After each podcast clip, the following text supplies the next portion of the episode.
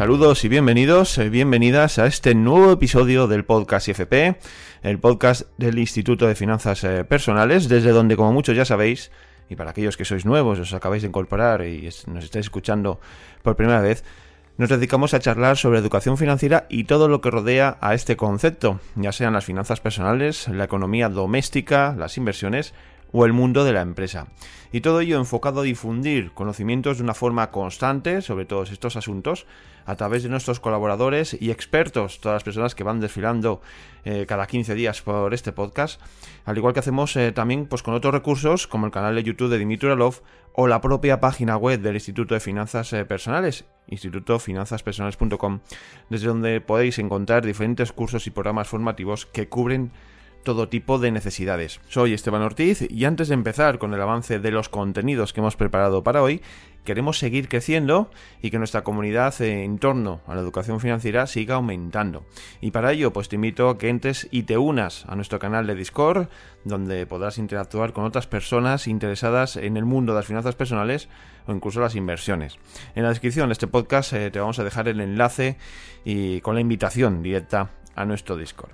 Dicho todo esto, pues te paso a avanzar los temas que hemos preparado para hoy y en primer lugar vamos a estar, como suele ser habitual, con el fundador del Instituto de Finanzas Personales, con Dimitri Uralov, para hablar sobre el fondo de emergencia y cómo lo debemos eh, gestionar una vez que hemos tenido que recurrir a él. Vamos a escuchar atentamente la visión que tiene Dimitri sobre este tema. Después eh, vamos a hablar de las tarjetas revolving. Ya hemos hablado en otros eh, podcasts, hoy vamos a profundizar todavía mucho más, vamos a hablar de su peligro, del peligro que traen estas tarjetas y lo vamos a enfocar desde el punto de vista del coaching financiero y la educación financiera con Silvia Llorens, que ya la conoceréis en, de otros eh, episodios en los que ha colaborado con nosotros. Y por otra parte vamos a integrar una visión más legal, más desde el punto de vista de una abogada, en este caso el de Paula Vélez, que nos va a exponer su experiencia pues en este tipo de casos, en, las reclamaciones y pleitos que ocasionan las tarjetas revolving y los tipos de acuerdos o sentencias que se dictan eh, sobre las diferentes reclamaciones que se realizan eh, alrededor de este producto financiero. Vamos a ver porque es una charla muy interesante y seguro que vais a poder tomar eh, buena nota de todo lo que va a salir de ahí. Pues expuestos ya los temas que os hemos preparado, pues vamos a empezar a desarrollarlos en unos instantes.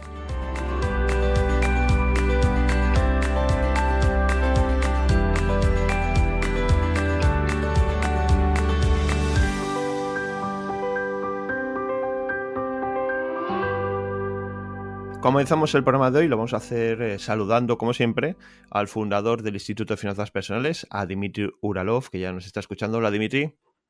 Hola, Esteban. Un placer estar aquí, como siempre.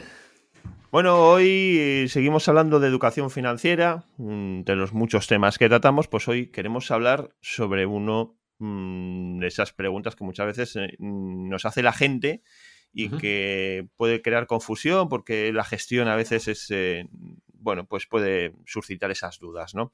Y es eh, la gestión del fondo de emergencia. Eh, hemos visto, ya hemos hablado en otros podcasts de lo que es el fondo de emergencia, de lo que es el colchón de seguridad, que conviene diferenciar uno y otro y los diferentes usos que tienen.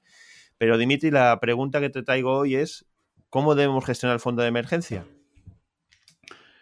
Eh, bueno, a ver, primero yo creo que la pregunta real tiene que ver cómo gestionar aquellas reservas que creemos en nuestra economía para aquellas cosas que, para aquellas necesidades que la economía tiene, que podemos hablar de cuáles pueden ser. Eh, un fondo de emergencia como tal, o sea, el fondo literal de emergencia, o sea, no hay mucho que gestionar. Es decir, son estos mil, dos mil euros que apartas y que están ahí hasta que sean necesarios. Si ocurre algo, pues los coges, utilizas de ahí como tu nivel, tu primer nivel de protección en esta primera etapa, sobre todo cuando no, no tienes dinero por ningún lado, vas con tarjetas, tu vida es un caos, etc. Pero realmente mi experiencia personal es que con el tiempo el fondo de emergencia simplemente se funde con el colchón o se redistribuye el dinero ahí como con otros con otras reservas ¿no? que te has creado y realmente como que pierde tan... O sea, es importante en estas primeras etapas, cuando tienes dinero, una vez empiezas a acumular dinero, tienes reservas y ahorros, ya como que no, Pero la gestión, realmente no hay mucha gestión que hacer. O sea, es como si pasa algo, pues evidentemente vuelves a empezar, vuelves, tienes que reponer cuanto antes este fondo de emergencia. y realmente pues nada más. Tampoco, gestión, esa parte, o sea, si es propiamente hablando del fondo de emergencia, salvo que hay algo que me quieres preguntar que yo no he entendido, no hay mucha gestión que haya que hacer. No, tenemos que dejar bien claro, lo hablabas tú ahora, ¿no? Que muchas veces el fondo de emergencia y el colchón de seguridad se van a fundir. Y llega un momento en el que mm, no se diferencian porque está todo mezclado, ¿vale? Entonces aquí la idea ahí que queremos transmitir es que eh, debemos mantener separados ambos conceptos, ambas partidas dentro de, nuestro, de nuestra economía, eh, las debemos tener separadas. Por un lado, fondo de emergencia y de marcar muy bien los usos que tiene cada cosa, porque también es uno de los temas que ya lo hemos tratado, como hemos dicho antes, pero sigue creando cierta confusión. Y dejar claro que el fondo de emergencia es algo para una emergencia. Y hay que definir muy bien qué es una emergencia. Nuestros, eh, nuestras cosas que pasan en el día a día, que tanto hablas tú, ¿no? Que en esta vida pasan cosas y ahí es donde tenemos que echar mano de este fondo de emergencia pero claro, evidentemente cuando eh, se nos rompe la lavadora y recurrimos al fondo de emergencia, eh, ese dinero hay que reponerlo. Y es ahí a lo que me quiero referir con la gestión del fondo de emergencia. Dejar claro que debemos presupuestar en siguientes meses que hay que reponer ese dinero, ¿no? Cuando mm, se nos rompe la lavadora, pues evidentemente recurrimos al fondo de emergencia, pagamos la lavadora y el fondo de emergencia, si era de 1.000, pues tendrá 600 euros. Eh, y eso lo tendremos que reponer. ¿Qué procesos tenemos que seguir para reponerlo? Bueno, a ver, para reponer cualquier fondo, para tener dinero en tu vida, el proceso siempre es el mismo, que es ahorrar antes de gastar, no hay mucha diferencia. Eh, pues reponerlo es apartar dinero específicamente para esto, este mes y el siguiente y el siguiente hasta que se deponga. siempre a la hora de ahorrar tenemos que ahorrar en diferentes conceptos eh, está claro que, o sea, lo que decías antes, yo, o sea, sobre todo a nivel de experiencia, es como, hay como tres cosas, ¿no? Son los que mencioné antes. O sea, por un lado está el fondo de emergencia, puramente emergencia, ¿no? Pero emergencia tipo, cuando tú empiezas a gestionar tu economía, todo es una emergencia. Básicamente, la, emergencia es una que situaciones donde te falta dinero. ¿Por qué te falta dinero? Porque todavía tus hábitos no están cambiados, tu manera de vivir no están cambiados. O sea, es como todavía sufres las consecuencias de vivir como vivías antes. Con el tiempo esto va a cambiar. Cada vez habrá menos emergencias. ¿Por qué? Porque cada vez tendrás más control sobre cómo funciona tu economía, qué partidas tiene, qué gastos hay, qué gastos vienen una vez al año, ¿vale? O sea, ese tipo de cosas, qué, cosas hay en tu día a día que tienes que planificar, ¿no? Bodas, regalos, etc., viajes, ¿no? Entonces, como que poco a poco van a ocurrir cada vez menos en emergencias, ¿vale? Y cuando llegues a ese punto, repito, a ver, puedes tener tu fondo de emergencia si te hace ilusión, yo lo he tenido muchos años, pero al final acabas básicamente con tu economía separada en dos, bueno, la parte de ahorro, ¿no? Separada de nuestra de inversiones, en dos partes. Por un lado, tienes ciertas necesidades, o sea, puedes dejar el fondo de emergencias y literalmente dejarlo para emergencias, ¿vale? Se te rompe, o sea, algo que era absolutamente imposible de prever, algo que es literalmente una emergencia, ¿no? Se te, se rompe el motor del coche, ¿no? Se te rompe el ordenador, o sea, algo que no, o sea, no algo como, ostras, tengo que cambiar las ruedas. Eso es una emergencia, es una cosa que es obvia, ¿no? O sea, es como si tú tienes el control sobre las finanzas de tu coche, ¿vale? Sabes que cada año te toca pasar la ITV, sabes que cada tres años tienes que comprar ruedas nuevas, etcétera, etcétera ruedas o neumáticos nuevos, etcétera, ¿vale? No es una emergencia, no es algo que hago, es que ha sido falta de planificación. Será emergencia la primera vez, pero la segunda ya es, ah, vale, ok, es verdad, el coche tiene rueda, ah, vale, o sea, cada, ¿cuándo, ¿cuándo se gasta? Ah, cada tres años, vale, pues entonces voy a apartar dinero cada mes para eh, pues las ruedas, para que cada tres años cambiarlas, ¿no? Cosas de este tipo. Es casi como amortización. ¿vale? Con lo cual, esa parte de emergencias literales, vale, puedes tenerla, mil, dos mil euros, pero literal, pero ya te digo que es como que normalmente las emergencias como que dejan de ocurrir. Pero bueno, está bien, está ahí preparado, pero para eso, emergencias, algo súper imprevisto. Luego tendrás las otras dos partes, ¿no? Está el colchón, del que hemos hablado muchas veces, no le voy a tocar, ¿vale? Que es como ese dinero que vas apartando para cubrir tus gastos en caso de que te ocurra algo, ¿no? O sea, a nivel de ingresos. Que dejas de ingresar dinero o ingreses menos dinero, etcétera, ¿vale? O sea, es como, es esto que te permite saber que los siguientes X meses de tu vida están cubiertos, ¿no? Y cada uno decidirá cuánto dinero quiere tener ese colchón, ¿vale? Pero por otro lado están las necesidades de una economía, de tu vida, ¿vale?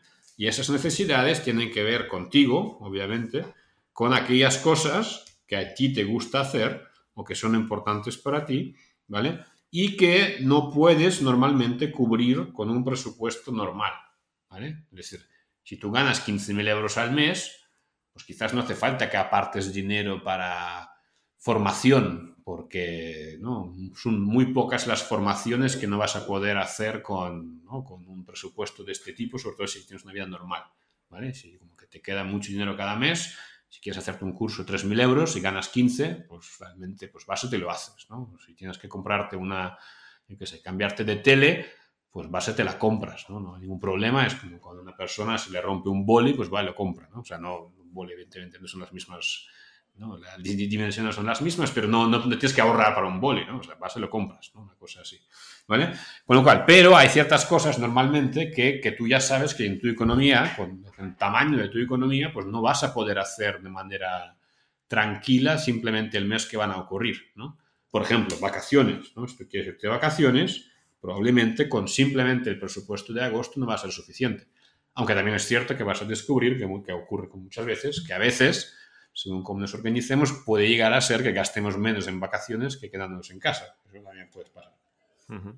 ¿Vale? Pero vacaciones es un ejemplo, ¿no? Formación, otro ejemplo. Te gusta hacer cursos, te gusta nutrirte, ¿no? Te gusta crecer, etcétera. Pues bueno, normalmente las formaciones valen dinero y tienes que apartar dinero para esas formaciones y además tienes que limitarte, si eres un yonki de la formación, ¿no? de no, o sea, mm, quieres hacer una formación para la que no tienes dinero en tu fondo de formación que te has creado, pues a ver, cada uno que decida lo que quiera hacer, pero digamos esta autodisciplina normalmente, igual que ocurre con muchos, otros aspectos, ¿no? pues también la podríamos aplicar ahí. ¿no? Es decir, sí, podría decir, no, es una inversión y es como que va a mejorar. Bueno, habrá que ver, ¿no?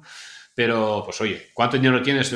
¿Qué, qué te puedes permitir en la parte de formación? Pues aquello que tienes ahí apartado en tu fondo de, de, formación, ¿no? Y, para, y más cosas, ¿no? Repito, pues te quieres cambiar de coche, te quieres comprar un ordenador nuevo, ¿no? Te quieres apartar dinero para la universidad de tu hijo. Tú sabrás qué cosas, qué necesidades tienes tú de este, repito, que cuando llegue el momento de gastar, mm, pues no lo vas a poder cubrir con tu presupuesto normal, ¿no? de, este mes.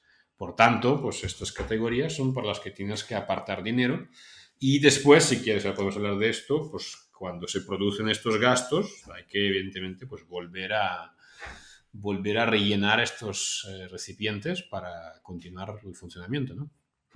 Bueno, estás, eh, has hecho ahí una mm, excelente descripción del proceso de ahorro que debemos seguir dependiendo de nuestros gastos y de nuestras eh, intenciones a la hora de, de gastar en, en, el futuro, ¿no? O sea, la previsión, los presupuestos, ir apartando dinero poco a poco, mes a mes, para llegar a esos objetivos que nos marcamos.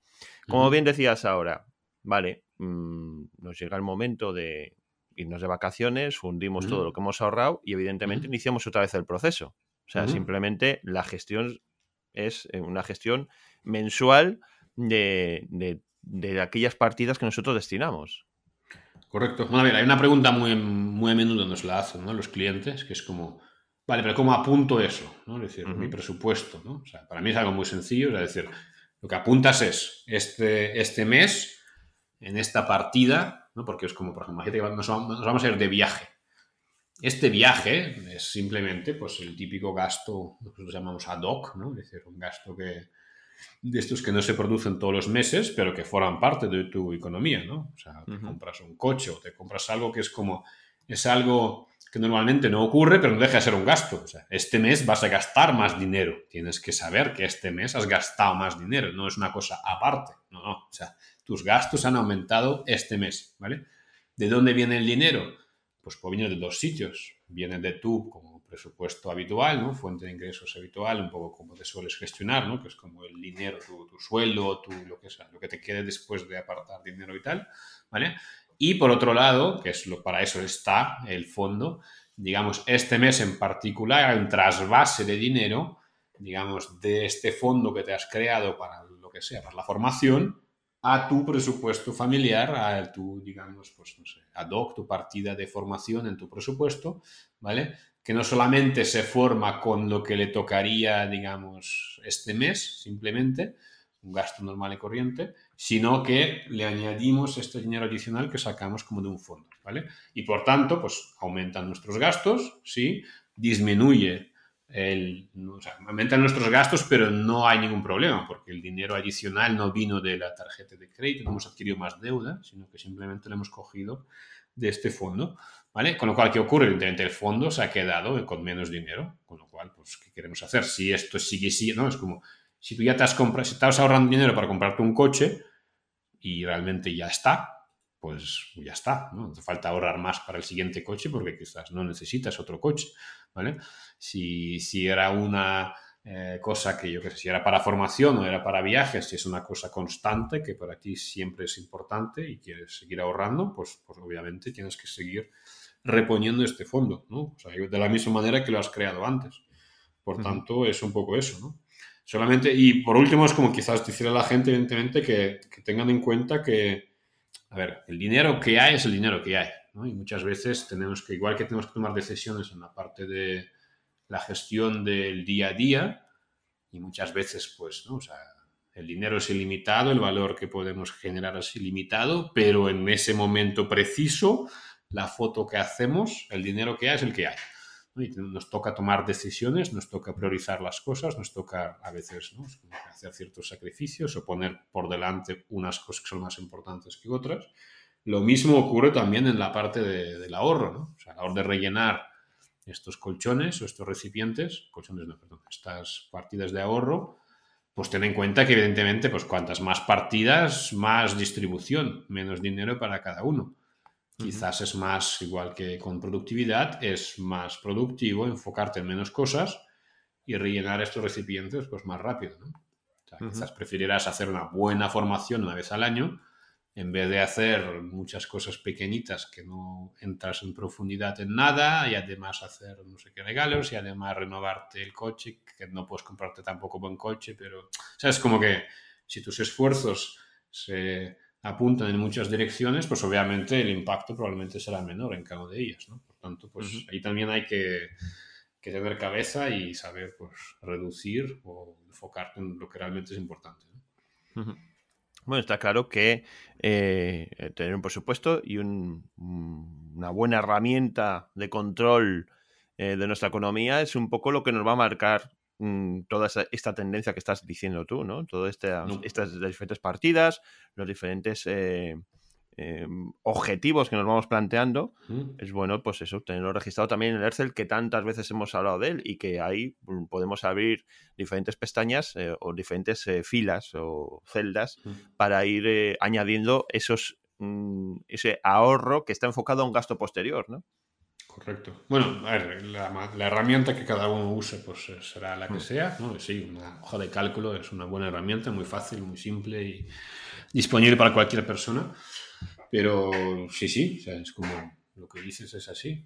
Hay que, hay que, priorizar y hay que decidir. Y obviamente estamos hablando con personas que ya un poco no les suena chino. ¿no? O sea, si tú estás ahí, que no tienes ningún control más o menos sabes lo que ganas, pero más o menos pues, lo que gasto, pues no sé tampoco, pues evidentemente, o sea, apaga este podcast, vete a otro, porque o sea, primero tienes que crear un sistema, tienes que poner conciencia, tienes que saber muy bien, digamos, ¿no? O sea, al final es eso, poner orden en tu vida económica. O sea, cuando pones orden, después puedes empezar a optimizar, después puedes empezar a un poco hablar de todas estas cosas, ya más de gente que, que ya está allí, ¿no? Pero evidentemente si no tienes ni, fondo de emergencia, como ¿no? no hay nada que gestionar. ¿no? O sea, evidentemente tienes que llegar aquí y, es importante que llegues. O sea, no te va a servir de nada todo eso porque tienes que enfocarte en, como mínimo, primero generar este primer fondo de emergencia, que es la única cosa que vas a tener que gestionar. ¿no? Hasta que no lo tengas, ni olvídate de todo lo demás porque no, no aplica. Sí, exactamente. Es la primera capa de protección, como tú muy bien dices. Es eh, el primer paso que debemos de dar para, por ejemplo, por lo menos eh, evitar contratiempos mayores y mayores agujeros ya en nuestra economía y a partir de ahí pues ir eh, avanzando y construyendo pues esos objetivos, elaborando y cimentando nuestra economía pues para ir cumpliendo esos objetivos y, también cumplir nuestros deseos y llevar una vida pues también eh, ganar esa tranquilidad de la que tanto hablamos en, este podcast y, y en el IFP, ¿no? Sí, tal cual. Bueno, pues Dimitri, eh, hemos empezado hablando del fondo de emergencia y su gestión. Hemos hecho un análisis eh, bastante interesante de lo que es la gestión económica global de nuestras eh, finanzas personales y creo que nuestros oyentes han tomado muy buena nota de los procesos que debemos seguir y de cómo debemos pautar las diferentes partidas presupuestarias o los diferentes objetivos que nos planteamos. No sé si tienes algo más que añadir antes de acabar?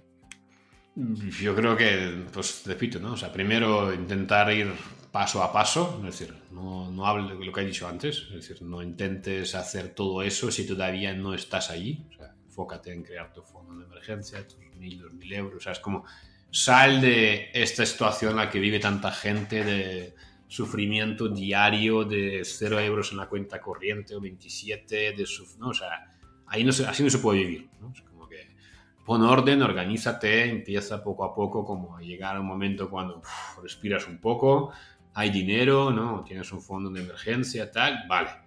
Cuando ya como que establezcas esta parte, ya tus hábitos están mejorando, tus cuentas están mejorando, muy bien, ¿no? Ya tienes ahí tu, gestión, tu control, vas optimizando tus gastos, etcétera. Perfecto, ¿no? llega el momento de hablar pues, de, de estas cosas como más avanzadas, aunque no sean tan avanzadas, como pues, esta gestión de diferentes partidas de ahorro, etcétera, etcétera, ¿vale? Pero, repito, como que haz lo que corresponde en cada momento, no te pienses que por ir más rápido como que vas a llegar más lejos, no, es, así, ¿no? Y no intentes hackear tampoco el sistema, porque mucha gente a veces, eso, es, eso es así, funciona así, te guste o no, ¿vale? Con lo cual, pues bueno, simplemente que nos enfoquemos en lo que nos toca en cada momento y obviamente que lo pongamos en práctica. ¿no? No sirve nada escuchar si no lo aplicamos, así que animar a todo el mundo a que lo aplique. Y si me permites incluso, y si no sabes cómo o quieres, digamos, ahí como implementar esto con ayuda y con cosas concretas, pues quiero invitar a la gente que haga el curso de finanzas personales, que ahí es donde explicamos todo esto paso a paso, un proceso, con lo cual, pues si notas que solo no te está funcionando, necesitas ayuda, pues estamos encantados. No es un programa, no solamente es un curso, es un programa. Tenemos gente, coaches ahí que te ayudan, con lo cual, pues bueno, simplemente si a alguien que le interesa, pues quiero invitarles a dar el paso porque la verdad que un montón de gente ha pasado por ahí. Estamos encantados de poder ayudarles no solamente aquí con conocimientos en un podcast, sino ahí de verdad con, con su vida y con su economía en la práctica. Así que nada, será un placer. Pues dicho queda, dicho queda, el podemos visitar, podéis visitar la página del IFP, el IFP Instituto Finanzas Personales.com y ahí encontrar toda la información que requeráis o directamente podéis escribirnos en nuestro podcast, en la dirección de correo electrónico que os dejamos en la descripción para contactar directamente con nosotros. Pues Dimitri, muchísimas gracias por estar un día más con todos nosotros. Un placer, como siempre. Un abrazo muy fuerte.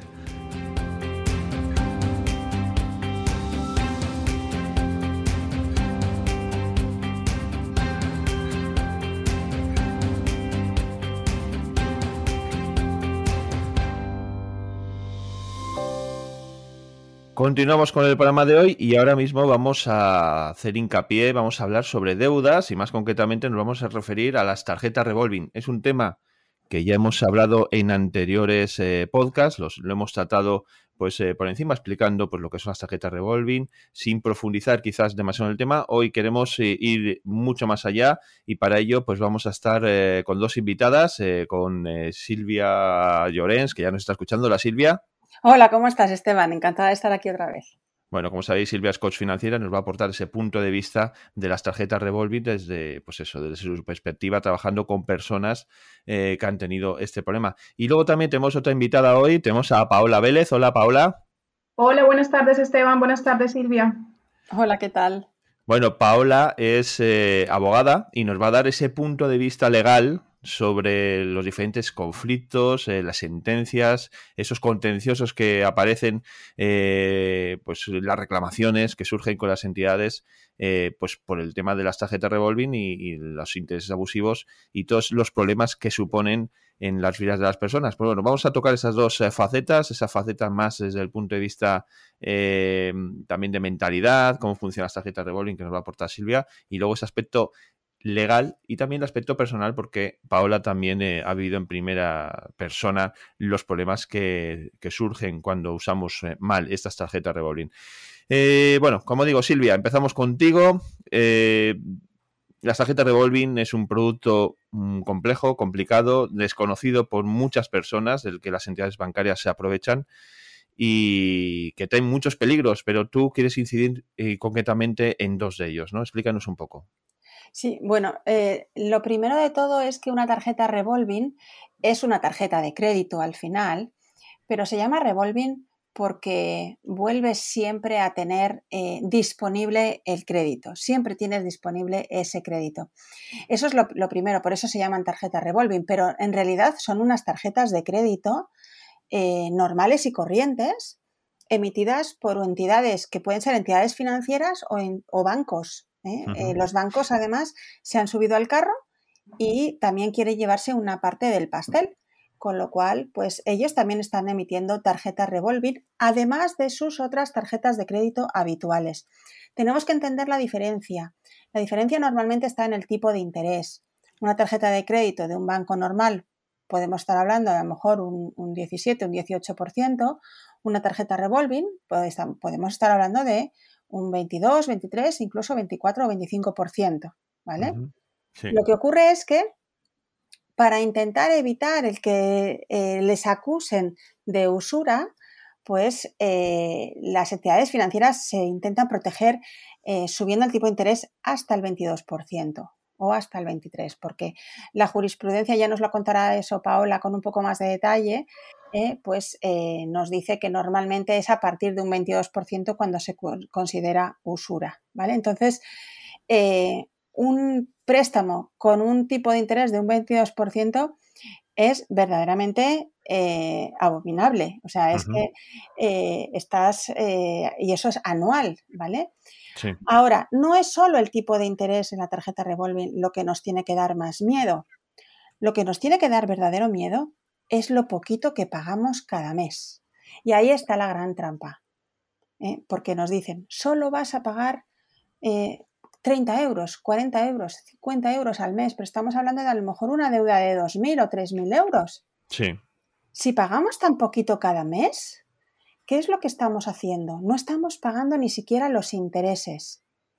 Con lo cual, si no pagamos ni siquiera los intereses, quiere decir que nos están prestando además de la deuda inicial, nos están prestando una parte de los intereses.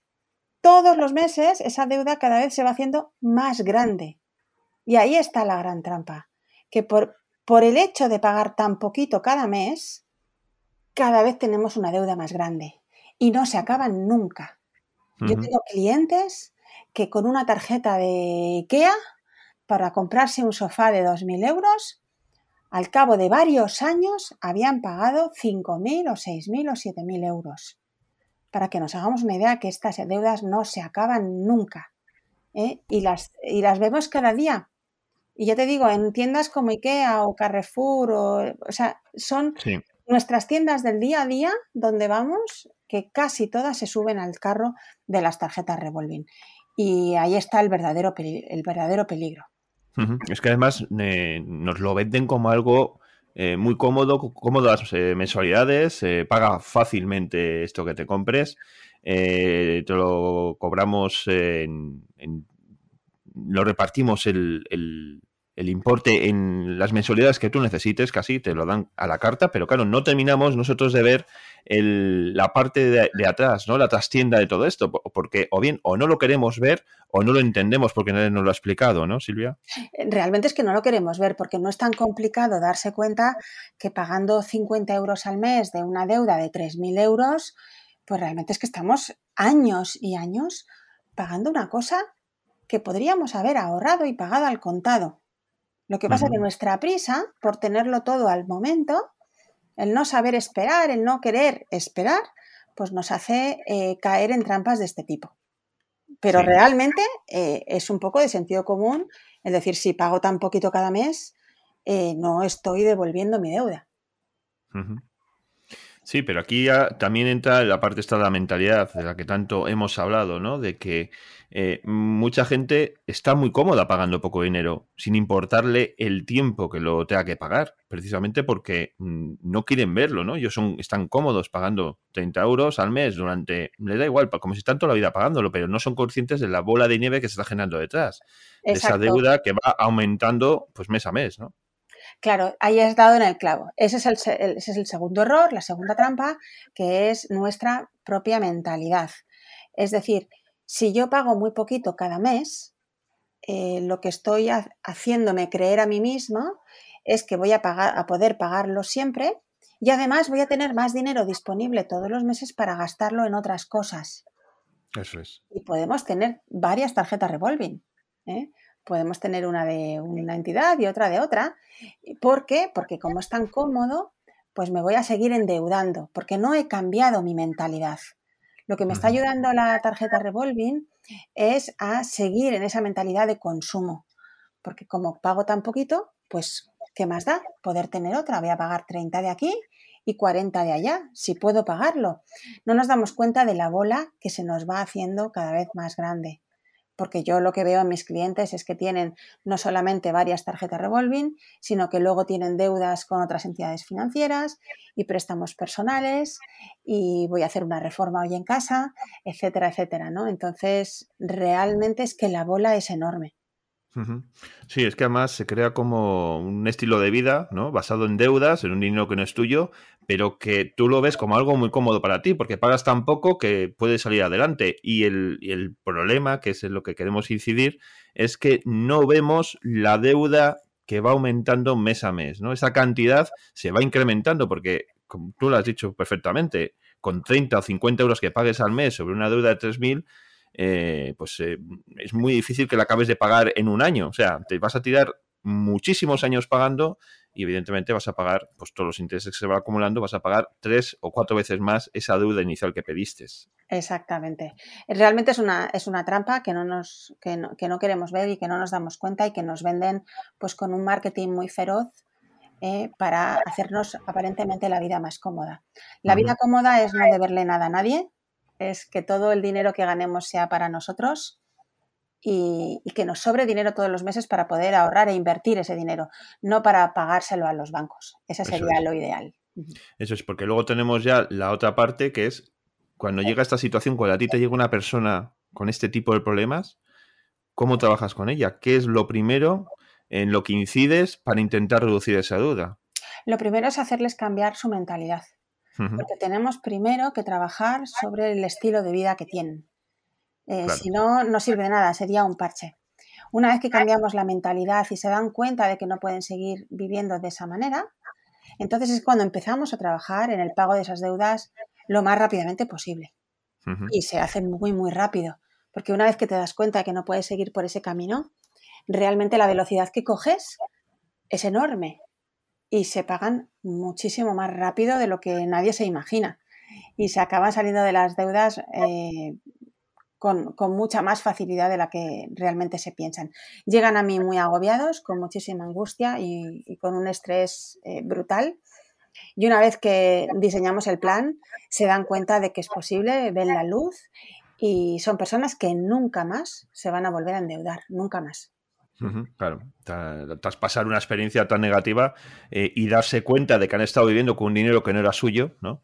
Pues eh, ya cuando trabajan con su propio dinero, saldan esa deuda, hacen ese trabajo, esa, esa, motivación propia que van viendo, que van pagando una cantidad tan grande, se dan cuenta de que tienen dinero para, para poder vivir sin, sin pedir prestado, ¿no? Sin tener que deberle nada a nadie, que eso es la libertad, ¿no? La verdadera libertad financiera, ¿no? Eso es. Pues esto es un poco lo que queremos hacer ver a nuestros oyentes. Queremos incidir en la idea de que las tarjetas, todas en líneas generales, son malas, las de débito si las manejamos con control y con cabeza, bueno, pues eh, ahora corren unos tiempos en los que el pago electrónico pues está a la orden del día y no nos queda más remedio muchas veces que utilizarlo, pero las tarjetas de crédito tienen unos peligros que son estos que estamos diciendo y que nos llevan directamente a problemas de todo tipo porque las deudas generan malestar, ansiedad y problemas en nuestra vida personal que muchas veces no las queremos ver, pero a la larga se van a manifestar de una u otra manera. Bueno, dicho esto, Silvia, eh, vamos a pasar ahora con Paola. Eh, como hemos dicho al principio, ya es abogada, eh, está especializada pues, en tratar estos temas de deudas con tarjeta revolving. Y lo primero, Paola, tú eh, has tenido en primera persona problemas con este tipo de tarjetas, con estas tarjetas revolving, con deudas y demás. Cuéntanos un poco tu experiencia y, cómo has podido salir de, todo este problema. Así es, Esteban. he tenido de casi todas las entidades bancarias y financieras. Eh, ¿Cómo lo hice? Eh, con la ayuda de Silvia. Establecemos un plan y a Dios gracias vamos saliendo adelante. Aún estoy inventando esos errores del pasado porque fueron muchos y muy grandes, pero ya veo la luz al final del camino porque ya tengo mi plan claro. Por tanto, ya tengo una proyección y ya sé más o menos cuándo voy a poder estar libre de deudas. Has tenido ese proceso de cambio de mentalidad del que nos hablaba Silvia, de ese, de ese ver las cosas pues como realmente son, ¿no? Que has estado viviendo con un dinero con el tuyo. Así es, Esteban. Eh, fue un cambio de mentalidad no solamente personal, sino a nivel familiar. Eh, somos una familia numerosa especial, integrada por madre, padre, cinco hijos y una abuela. Y todos estamos inmersos en el cambio. Sí, sí, sí. Y comprometidos con ello. Bueno, pues eh, es el, primer paso es ese, ¿no? El, cambio de mentalidad para poder dar esos pasos, ir mucho más rápido en vuestra vida y tener eh, un bienestar mucho mayor. Eh, ahora, como abogada, eh, Paola, cuéntanos un poco. Em, hablaba Silvia al principio de la jurisprudencia, del, tema de los intereses tan altos. Estamos hablando de tarjetas que con un 22% están operando mm, normalmente en el mercado. Mm, han, ha habido muchos recursos, muchas sentencias que han ido saliendo eh, pero con la ley de la usura famosa siguen siendo unos intereses muy altos todavía los que se pagan con estas tarjetas, ¿no? Así es, el último giro jurisprudencial nos hablaba del 24% para poder empezar a reclamar. Eh, a partir de allí, eh, hacemos una reclamación previa de acuerdo con, con, el cliente y consiste en hablar y hacer una pequeña negociación con el banco previa a la demanda judicial. La mayoría de los clientes prefieren quedarse en esta fase. Mm, la gente no quiere más problemas, bastante tiene con, las deudas que tiene encima. Entonces, eh, muchas veces los clientes prefieren conformarse con lo poco, que no es lo justo, eh, que le ofrece el banco, con tal de terminar aquí la cuestión. Y, es eh, relativamente fácil llegar a un acuerdo con el banco o todavía a día de hoy los bancos no están muy dispuestos a negociar? No, Esteban, no están dispuestos a negociar. Eh, ellos no facilitan la, toda la documentación que nosotros tendríamos que tener en mano para poder hacer un estudio y poder hacer números y hablar con el cliente abiertamente de, el valor aproximado que pueden llegar a recuperar. Por tanto, nos toca fiarnos del banco, decirle, quedar en, lo que ellos quieran darnos y eh, a partir de allí el cliente es quien decide si quiere seguir o si eh, se conforma con lo que ya le han dado. Claro, como no tenemos la documentación, no tenemos las posibilidades de hacer los números. Por tanto, tendríamos que eh, acudir a un perito que nos haga un informe y este informe tiene un costo. Como no sabemos cuánto puede llegar a recuperar el cliente, el cliente prefiere no arriesgarse a pagar los honorarios del perito, no vaya a ser que lo que vaya a recuperar sea mucho menos que la factura de, los honorarios. Sí.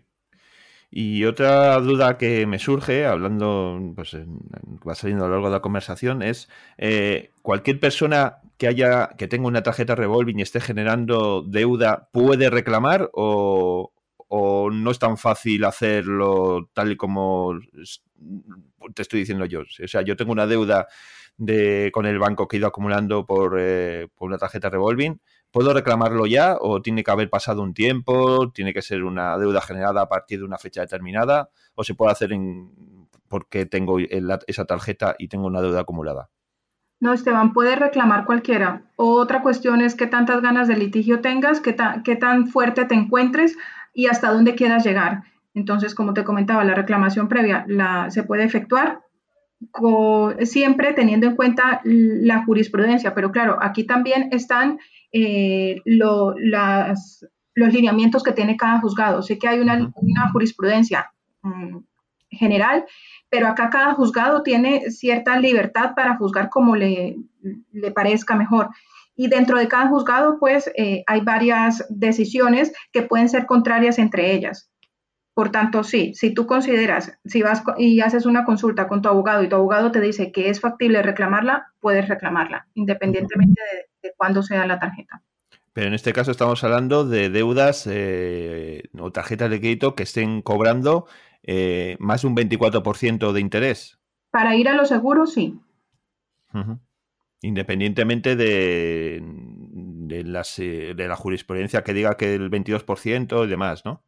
Exacto. Eh, siento no poder darles una respuesta concreta, pero eh, como les comentaba, eh, cada juzgado tiene cierta libertad para juzgar sus decisiones. Por tanto, la jurisprudencia dice una cosa, nos podemos amparar en ella, pero también conozco de casos que aún ya teniendo jurisprudencia sentada, hacen votos particulares y, no siguen ese mismo lineamiento.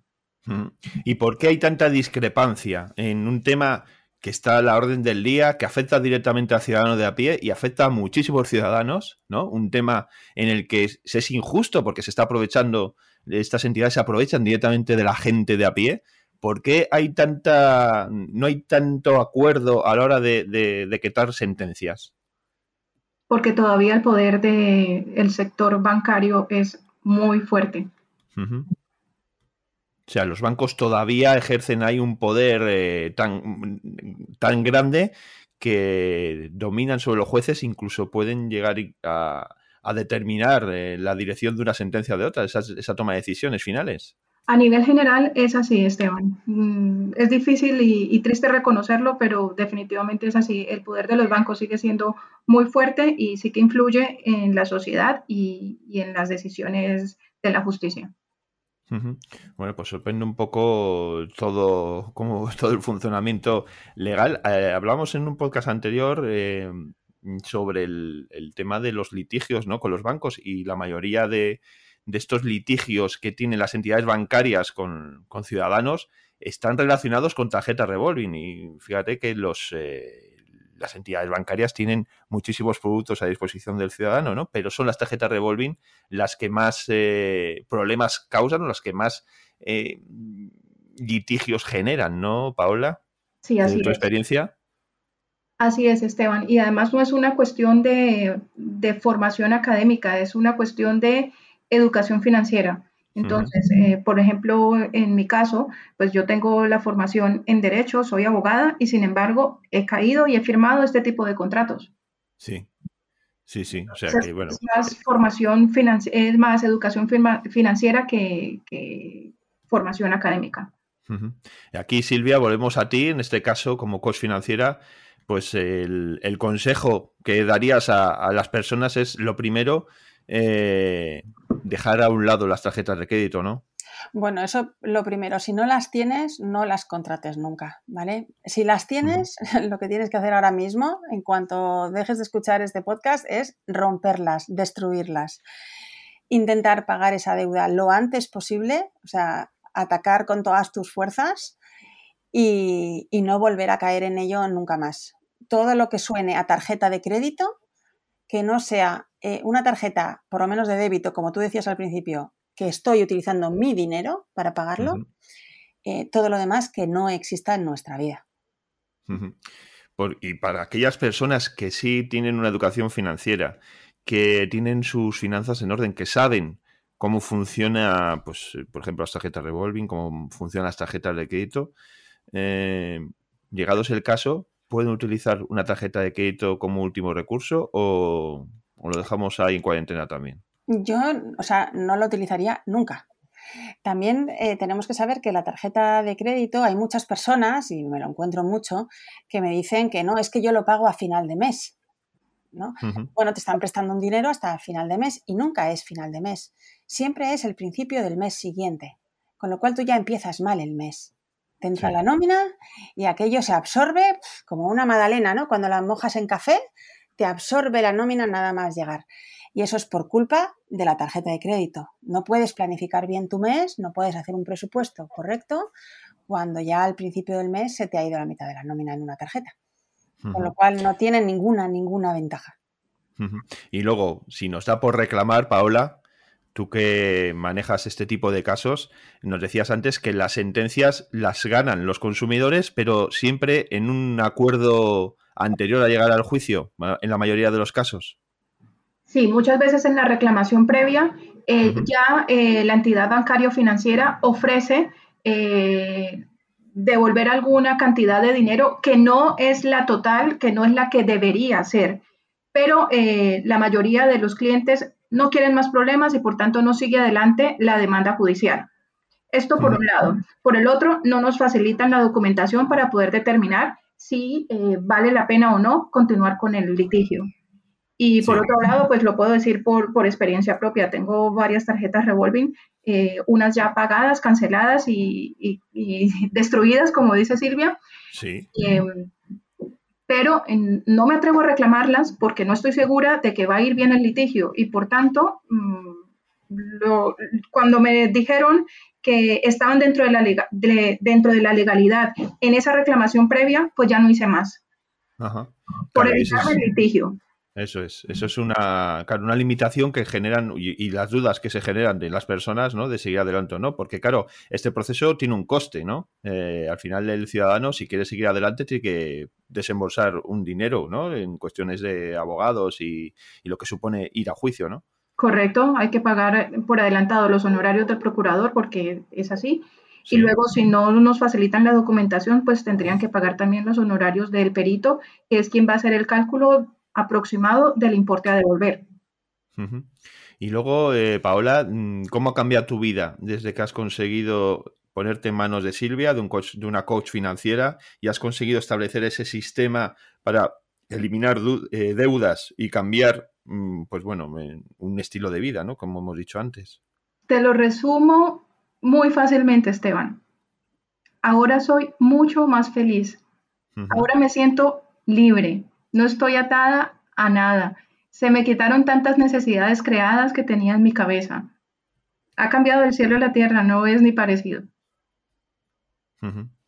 Pues eh, ahí queremos dejar a nuestros oyentes esta, este testimonio, ¿no? De que las deudas, eh, lo que suponen tener deudas en nuestra vida y cómo cuando dejamos de tenerlas, cómo cuando arreglamos esta faceta económica de, pues, eh, de nuestro de nuestra vida, pues todo cambia, todo se vuelve diferente y vemos las cosas de otra manera, como nos ha dicho Paula.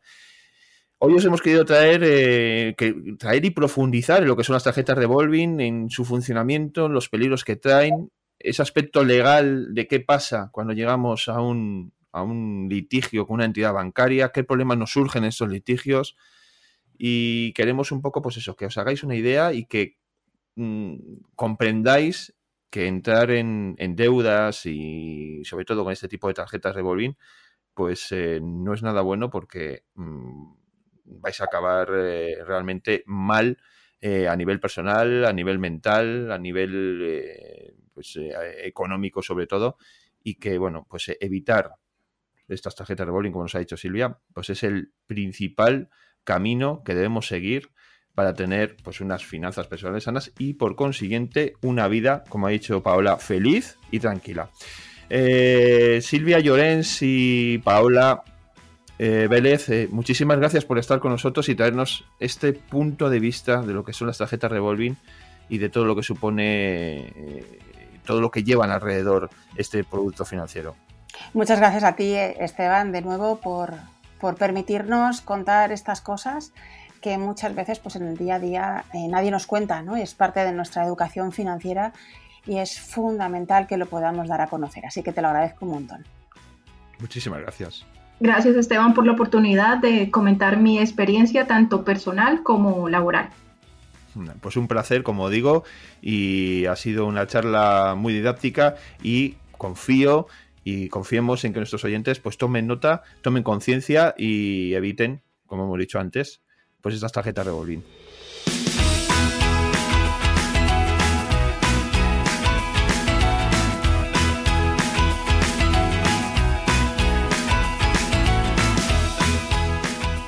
Llegamos al final de nuestro programa, como siempre, os recuerdo que podéis poneros en contacto con nosotros a través de la dirección de correo electrónico podcast repito, podcast y allí pues nos vais a poder dejar eh, preguntas, dudas o consultas sobre todo lo relacionado con la educación financiera o temas que hemos ido tratando en los eh, diferentes episodios. También os recomiendo que miréis la descripción de este episodio porque os vamos a dejar una serie de recursos adicionales que vienen a completar la información y los temas que hemos tratado en el día de hoy. Y por último, os invito a que os suscribáis a este podcast para de una manera poder seguir eh, llegando a más personas, eh, seguir creciendo y poder posicionarnos todavía mucho mejor. Y también os invito, como ya os he dicho al principio de la introducción del programa de hoy, a que entréis a formar parte de nuestro canal de Discord. Eh, toda la información os lo vamos a dejar el enlace directamente en la descripción de este episodio. Ya toca despedirnos, así que nos vamos a citar en el siguiente episodio. recibid un fuerte abrazo y nos escuchamos pronto.